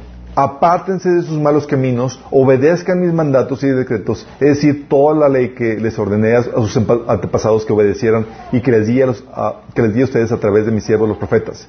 Sin embargo, los israelitas no quisieron escuchar, fueron tan tercos como sus antepasados quienes se negaron a creer en el Señor su Dios, rechazaron sus decretos y el pacto que le había hecho con sus antepasados y despreciaron todas sus advertencias. Estamos en esta generación, chicos. Nos toca seguir llamando arrepentimiento. Advertir a gente, chicos, este coronavirus es nada. Si no has entregado a Cristo, arrepiéntete para que puedas escapar las cosas que están por venir. Es solamente una probadita. Es tiempo de que regreses a Cristo. No haces, no haces, no haces caso de esas advertencias, prepárate. Así como la advertencia de Mos. Prepárate para encontrarte en juicio con tu Señor. Es un tiempo para eso, chicos. Eso es lo que nos está gritando el Señor con el coronavirus. Y también nos está gritando Señor es un tiempo para probar tu fe y tu prudencia. Probar tu fe y tu prudencia. Porque el Señor quiere, o sea, puedes tú reaccionar con prudencia y sabiduría o histeria y temor. Como gallinas sin cabeza, corriendo sin, sin saber a dónde. Y hay histeria colectiva por la falta de confianza en Dios. Y la gente, vamos a morir. Sí. Y se llevan todo el rollo. Fíjate lo que dice Pablo. Pablo vivió una situación en 2 Corintios capítulo 1 donde estaba su vida en peligro. Y fíjate lo que el Señor le quiso enseñar a Pablo. 2 Corintios 1 del 8 al 11 dice, hermanos, no quiero que desconozcan las aflicciones que sufrimos en la provincia de Asia. Estamos tan agobiados, con tanta presión, que hasta perdimos la esperanza de salir con vida por el coronavirus. No, no dice eso. Curiosamente. Dice, dice, nos sentíamos como sentenciados a muerte. Luego fíjate lo que dice Pablo. Pero eso sucedió para que no confiáramos en nosotros mismos, sino en Dios que resucita a los muertos. Él nos libró y nos librará del peligro de la muerte. ¿Para qué sirvió eso, chicos? Para que pusiéramos nuestra confianza no en nosotros, sino en quién? En Dios, quien resucita a los muertos. Está diciendo, Dios tiene poder para resucitar a los muertos, tiene poder para librarte de la muerte. Dice, y Él nos libró, nos libró y nos librará del peligro de la muerte. En Él tenemos puesta nuestra esperanza y Él seguirá librándonos. Fíjate lo que está diciendo. Dice, esta situación de peligro que vimos fue diseñada por Dios para enseñarnos a confiar en Él y no en nosotros mismos, en medio del peligro. El Señor quiere enseñarte eso, chicos. Porque, déjame decirte, cualquier preparación que tú puedas hacer va a ser insuficiente si Dios no está contigo ayudándote. Dice la Biblia que en vano edifican la casa si los, eh, los trabajadores si Dios no edifica la casa. En vano guarden, guardan la ciudad si, los, si Dios no está protegiendo la ciudad. Y luego fíjate lo que dice. Entonces en Él tenemos puesta nuestra esperanza y Él seguirá librándonos. Mientras tanto, ustedes nos ayudan orando por nosotros. Así muchos darán gracias a Dios por nosotros a causa del don que se nos ha dado, concedido por, en respuesta a tantas oraciones. Fíjate lo que dice. Ponemos nuestra confianza no en nosotros, sino en Dios. ¿Y cómo se manifiesta esa confianza en Dios? En oración. Señor, protégenos, guárdanos. Y eso va a redundar en acción de gracias cuando el Señor contesta esa, oración. Y el Señor nos recuerda, chicos, que nuestra confianza está puesta en Él y que no debemos de, temer a quien mata el cuerpo. ¿Debes de, tener, ¿Debes de tenerle, tenerle miedo al coronavirus? Nada. Dice Mateo 10 del 28 al 31. No teman los que matan el cuerpo, pero no pueden matar el alma. ¿El coronavirus puede matar el alma? Hay otras cosas más peligrosas que pueden matar el alma, chicos, que pueden contaminar el alma. Ese tema nos viene al que puede destruir el alma y el cuerpo en el infierno. Está hablando de él mismo, ¿eh? está hablando de, tengan miedo a mí. Pero se venden, no se venden, no se venden dos gorriones por una monedita, y sin embargo, ni uno de ellos caerá a tierra sin que lo permita el Padre. O Dios tiene tanto cuidado por los gorrioncillos, chicos. Gorrioncillos, pechos amarillos. Dice, y Él los tiene contados, dice, y Él les tiene contados a ustedes aún los cabellos de la cabeza. ¿Qué se pone a contar tus cabellos, chicos? Es que ese señor ahí viéndote, ah, uno menos. Desde que te... Preocupado por tu pelona, imagínate. La conclusión del Señor. Así que no tengan miedo. Ustedes valen más que muchos gorriones. O sea, miedo del peligro, si te dice, no tengas miedo. Dios es el que está detrás de las circunstancias, chicos. ¿Te acuerdas cuando Pablo caminó, digo, Pedro caminó sobre el agua? ¿Se acuerdan que todo iba muy bien? ¿Hasta cuándo? Hasta que empezó a ver las circunstancias. Fíjate lo que dice Mateo 14, del 28 al 31. Señor, si eres tú, respondió Pedro, mándame que, mándame que vaya a ti sobre el agua. Ven, dijo Jesús. Pedro bajó de la barca, caminó sobre el agua en dirección a Jesús. ¡Wow! Y los demás siempre estaban así, ¡Oh, está caminando Pedro! pero, llega el punto. Pero al sentir el viento fuerte, tuvo miedo y comenzó a hundirse. Puso la mirada en el viento y dijo, oh my goodness, y tuvo miedo y empezó a hundirse. Entonces gritó, Señor, sálvame. Enseguida Jesús le tendió la mano y sujetándole le reprendió, hombre de poca fe, ¿por qué dudaste? es un llamado, esa es una situación para ahora. ¿Por qué, chicos? Porque hay, ahorita los medios de comunicación están buscando noticias y no hay noticia más alarmista que esta situación. Y la, el peligro que tú tienes es que, pongas la mirada en el problema, en el viento fuerte, en la circunstancia adversa, por encima de Dios. ¿Y qué pasa si dejas de ver a Dios? Te vas a hundir. ¿Cómo se sostenía Moisés a medio, ante la ira del faraón?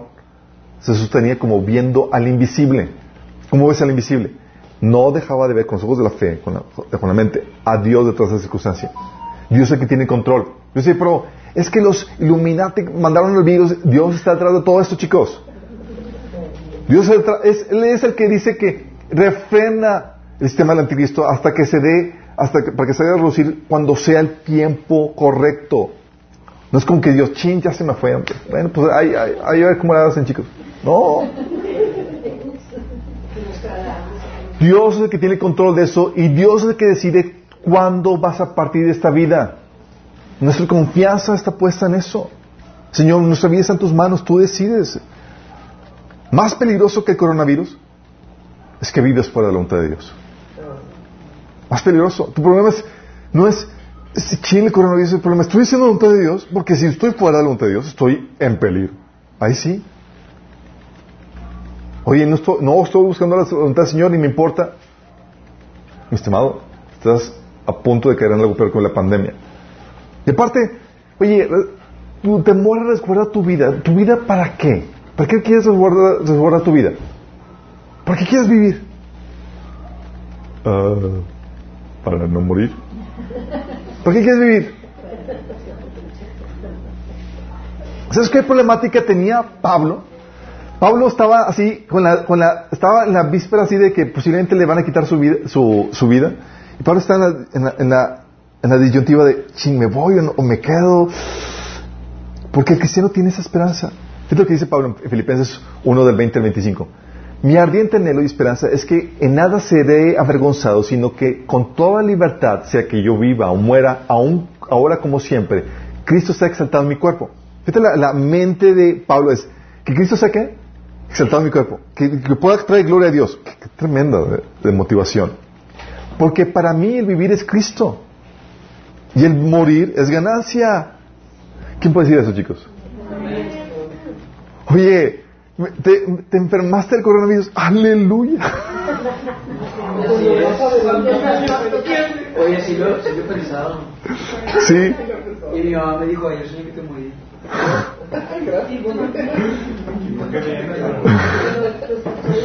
Oye, dice, dice, oh, fíjate, ¿por qué? ¿Por qué? lo que dice, versículo 22. Ahora bien, si seguir viviendo en este mundo representa para mí un fructífero o un trabajo fructífero, ¿qué escogeré? No lo sé. Él estaba en la disyuntiva de, ¿produzco más fruto para el Señor? ¿O estoy en la presencia del Señor? Dice, me siento presionado por dos posibilidades. Deseo partir y estar con Cristo, que es muchísimo mejor. Imagínate ver a tu Señor, tu Salvador. No muerte, no aflicción. Es wow, ya por fin te estoy viendo. Dice, pero por el bien de ustedes es preferible que permanezca en este mundo. Ah. ¿Por el bien de qué? De ustedes, o sea, estaba, porque, porque todavía tengo un método de alcanzar el éxito que no he alcanzado todavía en este mundo. Porque tengo un método todavía de viajar y conocer el mundo porque pues no he viajado. Porque tengo un método de casarme y de, eso? Es ser fructífero en la obra del Señor, en el llamado que Dios me ha puesto. Dice, Convencido de esto, sé que permaneceré y continuaré con todos ustedes para contribuir a su jubiloso avance en la fe. Fíjate la, la actitud de- de Pablo. Pablo no tenía miedo a morir. Sabía que mientras que estuviera trabajando, haciendo la obra del Señor, el Dios tenía marcado su tiempo. Si partía o se quedaba. De hecho, en Hechos capítulo 20 del vers- versículo 24 dice Pablo, sin embargo considero, considero que mi vida carece de valor para mí mismo, con tal de que termine mi carrera y lleve a cabo el servicio que me ha encomendado el Señor Jesús. ¿Tú puedes decir eso? Porque tú dices, oye, es que tengo miedo a morir. Y dices, oye, que tu resguardo al coronavirus no inhabilite tu razón de ser, que es tu propósito, el servicio para el cual el Señor te ha llamado. Al contrario, que sea para avanzar en ese servicio. Oye, me resguardo para poder ser productivo para el Señor. Ahí está, es otra cosa. Porque más importante que tu vida es tu propósito. La es decir, la voluntad de Dios para tu vida. Es la razón por la que vives. Si se quita el propósito, pues ¿para qué estás vivo? Entonces el Señor quiere llevarte a que vivas sin temor, pero con propósito. No que quieras resguardar tu vida nada más porque sí. No, con propósito. También, eso es lo que te lleva la,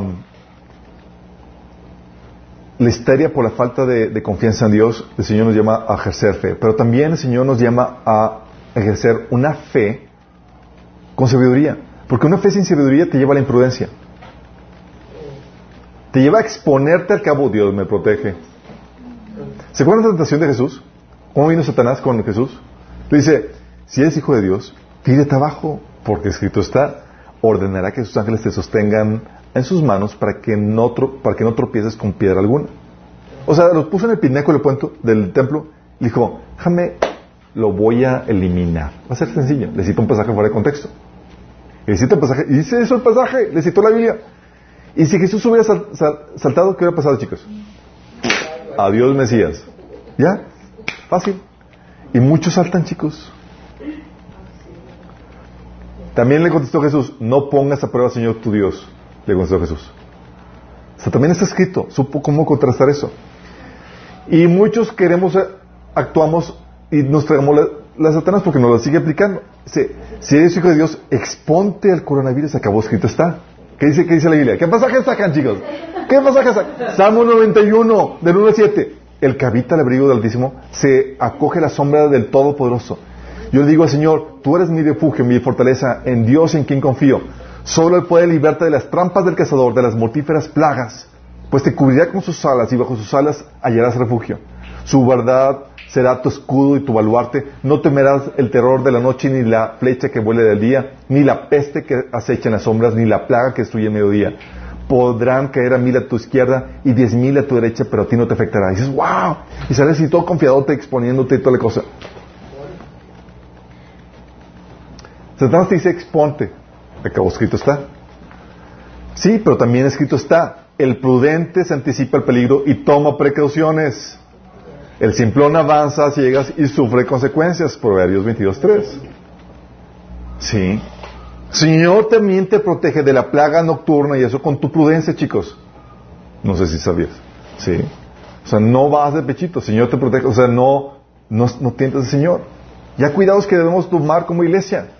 ¿Qué cuidados debemos tomar como iglesia? Pues, oye, no, no, na- no saludamos de, de beso ni de brazo cuando sale contingencia en medio. Y hay unos que me, preguntan, oye, ¿y entonces me dejo de congregar? Ya, sí, como que, no, es que ya no quiero ir a la iglesia. Pues por algo no se corrido. Pues si está todos aquí. ¿Qué haces? ¿Me congrego o no me congrego? Te pregunta alguien, oye, con el coronavirus, ¿me congrego o no me congrego? Y le dices, sí, a- a- oye, porque ves a lo largo de historia y dices, cristianos ponían en riesgo su vida con tal de asistir a la reunión. Las catacumbas en las reuniones donde durante la Inquisición y demás, no crees que eran así como que eh, libres de peligro. Te encontraban, incluso en el- durante el gobierno comunista, era te invitaban y es su pena de muerte. Es vas y si te pescaban, bye bye. Dices, pues qué diferencia hay con el coronavirus. Entonces me dijo congregar o no. Mira, Aquí hay varios factores que, lo, que lo diferencian. Una es, es algo temporal esta situación. Aquí me con que es temporal. O se mejora o nos vamos.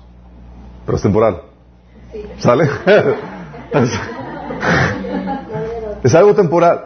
Si fuera algo permanente, te diría, congreguémonos a pesar del peligro. Pero como es algo temporal, podemos dejar de existir en lo que dura la contingencia. ¿Vamos? También hay recursos para hacerlo virtual. De hecho, ahorita estamos experimentando con Hangouts donde puedes tener reuniones virtuales hasta con 25 personas.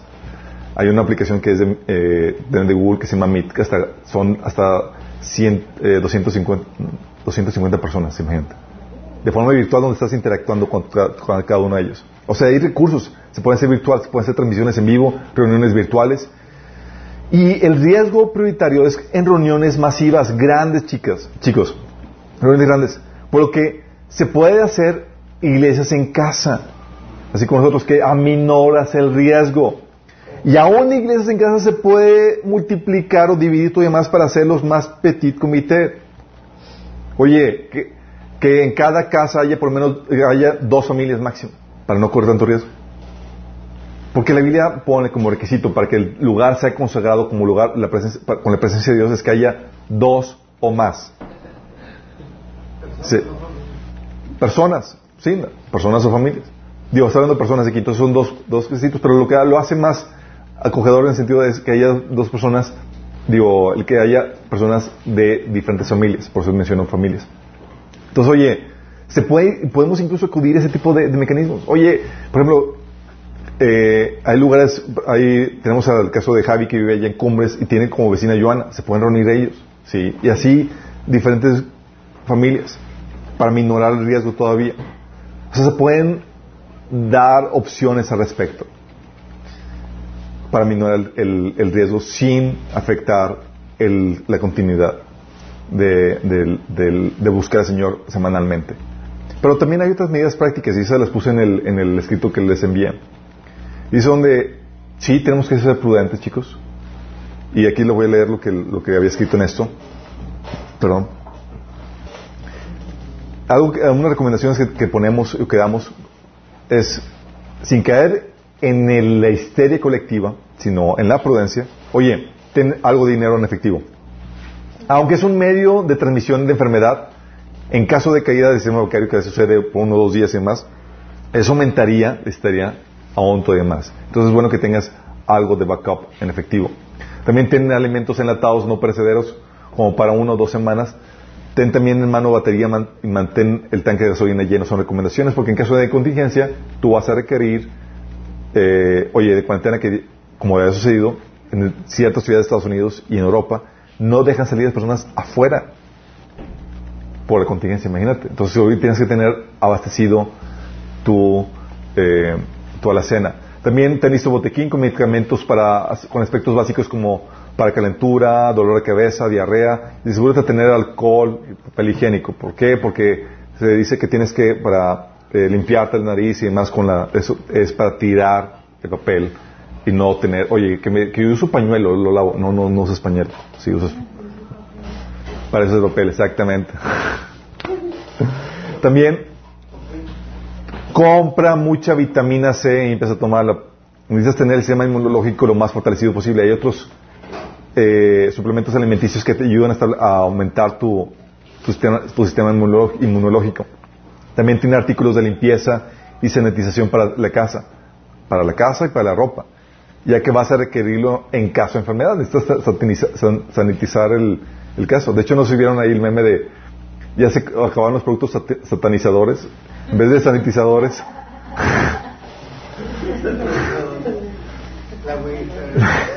La Wicca. También ahorra dinero y no hagas compras innecesarias en ese tiempo porque vas a querer tú vas, eh, querrás tener suficiente flujo de efectivo en, tu cuenta para atender cualquier caso de emergencia. También sé prudente, tan pronto parezcan los primeros casos en la ciudad, como ya se dio aquí en la ciudad de Monterrey, evita las salidas innecesarias. No viajes a países tampoco ni continentes infectados. Ni a San Pedro. Ni a San Pedro. Ahorita, chicos, tenemos, estamos en la disyuntiva donde tenemos la oportunidad para compartir el Evangelio porque la gente no puede dejar de trabajar porque o deja de trabajar y, y es despedida, pero si va al trabajo, se expuesta. Entonces, ¿es qué hago? ¿Me preparo? Pues sí, por eso la gente se, está sentando en las oficinas más lejos unos de otros. Eh, en, teoría, si no lo hacen, eh, comienzan a hacer. Eh, están tomando ciertas medidas al respecto. Pero el riesgo todavía está, y ese riesgo te hace a ti como cristiano listo para, para ayudar a la gente que se prepare espiritualmente. Porque por más preparación física que tú hagas, no vas a quitar los riesgos. Tenemos que, aunque te apartes, vas a tener que ir de compras, te vives y vas a tener que salir de casa y demás. Y nada, que el, el cajero ese que tenía el coronavirus, y a ti te tocó que en el cambio de turno de cajeros y te toca el enfermo. Imagínate. Por eso, esas son cosas que tenemos como prudencia, pero dependemos de Dios y tenemos que estar preparados espiritualmente. Eh, durante la contingencia, obviamente, dejar de saludarnos de beso y de, y, de la mano, de no abrazos, como dice el presidente, por favor, no sigas esos consejos. Lávate las manos continuamente. Ten en orden tu seguro de gastos médicos y de vida. Uh, si tienes negocio, es algo que comentamos, ve tomando medidas pertinentes para que la mayor parte del trabajo pueda hacerse desde casa, porque eventualmente se va a hacer. Si supieron, oye, igual Disney y todos los centros de cerraron por completo. Eh, y orden, por ejemplo, también que fue Amazon, fue Amazon que encontraron uno de los empleados eh, enfermos y ordenaron a todos trabajar desde casa. Um, es algo que, tenemos que empezar a, desarrollar. Si sospechas también de síntomas, no acudas al hospital, debes aislarte en tu domicilio y comunicarte a la unidad de inteligencia epidemiológica de, México. No hay mucho que se puedan hacer. La verdad es que México no está preparado para ese tipo de, contingencias. Lo mejor que podemos hacer los mexicanos es prepararnos espiritualmente.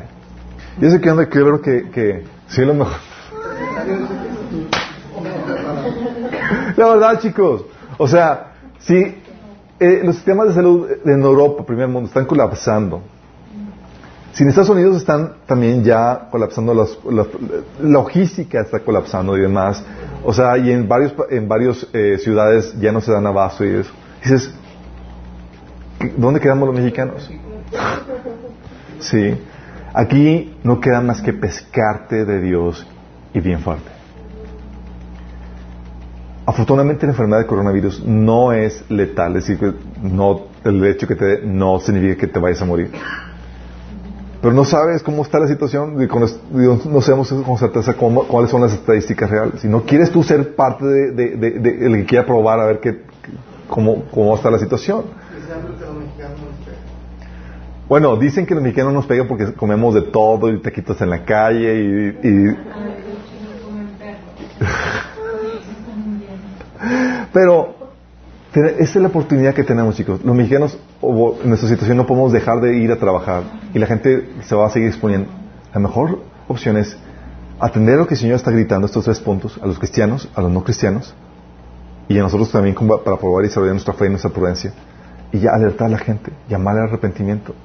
Porque dices, oye, ya compraste, puedes preguntar a la gente, ya preguntaste, ya, ya estás preparado por si acaso llegas, ah, ya compré víveres y todo, así, y espiritualmente. Porque los riesgos siguen. Y puede ser tú infectado. O sea, tú si algo quieres es estar a cuentas con el Señor.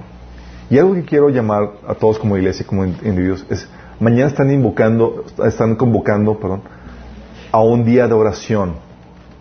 Yo, le pondría y ayuno donde buscamos al Señor. ¿Por qué? Porque detrás de esta pandemia está Dios. Está gritando a la humanidad. Y lo mejor que podemos hacer es responder con oración y con ayuno, humillándonos delante del Señor, pidiendo misericordia. Porque si no, misericordia por nosotros y la gente que no conoce al Señor, para que pueda alargar su tiempo de gracia. Si es el tiempo del Señor, va a alargar el, tiempo. Si no, va a tener misericordia de su iglesia y le va a rescatar de lo que pueda seguir avanzando. Pero es el tiempo de mañana Dice algo, oye, no, no, no puedo ayunar todo el día, tal vez puedes ayunar mediodía, o tal vez puedes hacer un ayuno de en parcial como lo hacía eh, Daniel. Y ya la semana pasada hablamos, ¿fue la semana pasada? Sí, hablamos del tema del ayuno. Tú ya sabes qué onda, cuál es el propósito y cómo, cómo funciona eso. Pero mi, quiero terminar con un llamado a las personas que, oye, tal vez no te has dado cuenta de lo que el Señor estaba gritando por medio del coronavirus. No te habías dado cuenta que era una agenda de Dios estaba detrás de esto, llamando tu atención. Y si tú eres el cristiano que has estado con el corazón amando al mundo, siendo el infiel de Dios, convirtiéndote en enemigo del mundo porque habías estado, estabas buscando prioritariamente las cosas del mundo antes que las del reino. Mi llamado para ti, por parte del Señor, es que te arrepientas y que vuelvas tu corazón al Señor. Porque esto es un recordatorio que Señor de que Él puede destruir tus proyectos, tus planes y ponerlos en pause, porque son frágiles. Lo que el Señor quiere es que busques primero su reino, su voluntad. Entonces nuestro llamado es que te pongas ahí de cuentas con el Señor. Pero también quiero llamar a las personas que no se han entregado a Cristo.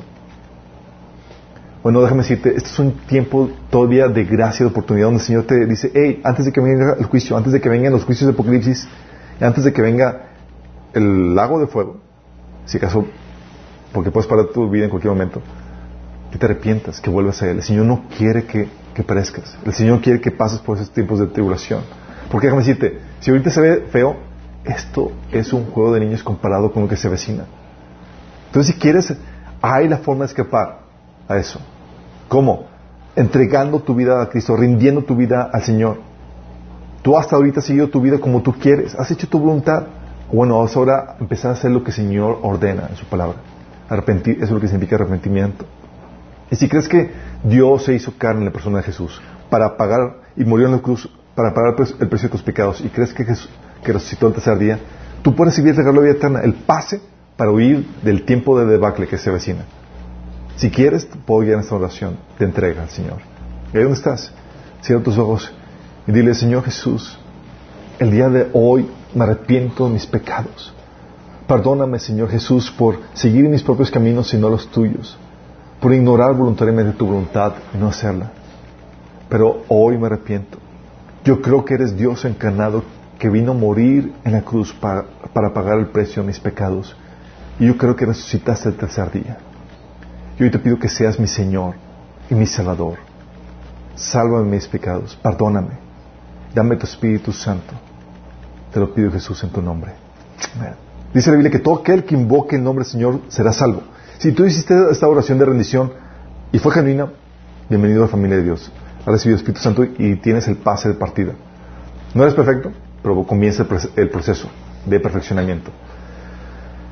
¿Cómo se va a notar que este esta decisión fue genuina? Dos formas básicas. Una, tú antes estabas en una condición no arrepentida donde te valía la voluntad de Dios, ahora te interesa la voluntad de Dios y quieres con, hacerla. Vas a empezar a leer la Biblia, por lo tanto, vas a empezar a obedecerla a partir del Nuevo Testamento. Si no haces esto, señal de que sigues en tu estado eh, de no arrepentimiento. Y tienes que empezar a congregarte porque Dios te hizo parte de, un cuerpo, de una iglesia. Y necesitamos unos otros para mantenernos en la fe. Si no fuera por el cuerpo de Cristo, ninguno de nosotros estaríamos aquí presentes porque nos necesitamos mutuamente. La fe en el Señor es una carrera y necesitamos unos a otros para podernos mantenernos en ella. Vamos a terminar con una oración, chicos. Amado Padre, Gracias Señor porque tú estás gritando al mundo entero y a tu iglesia. Padre, perdónanos. Si como iglesia hemos buscado las cosas de este mundo antes, antes que a ti, Señor. Si nos hemos estado buscando satisfacer con nuestros proyectos, nuestros placeres, con la vanagloria de este mundo, Señor. Señor, no queremos ser enemigos tuyos y hoy nos arrepentimos de corazón y queremos hacer caso a lo que tú nos estás gritando por medio de este coronavirus. Queremos ahora poner como prioridad tu reino, Señor, y sea tu voluntad sobre todo, Señor. Y si perdemos nuestra vida, que sea por servicio a ti, por hacer tu voluntad, Señor. Señor, no permitas que, el pánico nos, nos, nos, domine, que seamos personas de fe, pero también de prudencia en medio de esta situación. Y que podamos ahorita ser tus emisarios, Señor, anunciando al mundo entero que, que es el tiempo se acorta, que tienen que venir a ti antes de que vengan tus terribles juicios profetizados en Apocalipsis, Señor. Ayúdanos, Señor, a ser esos, embajadores valientes. En el nombre de Jesús. Amén.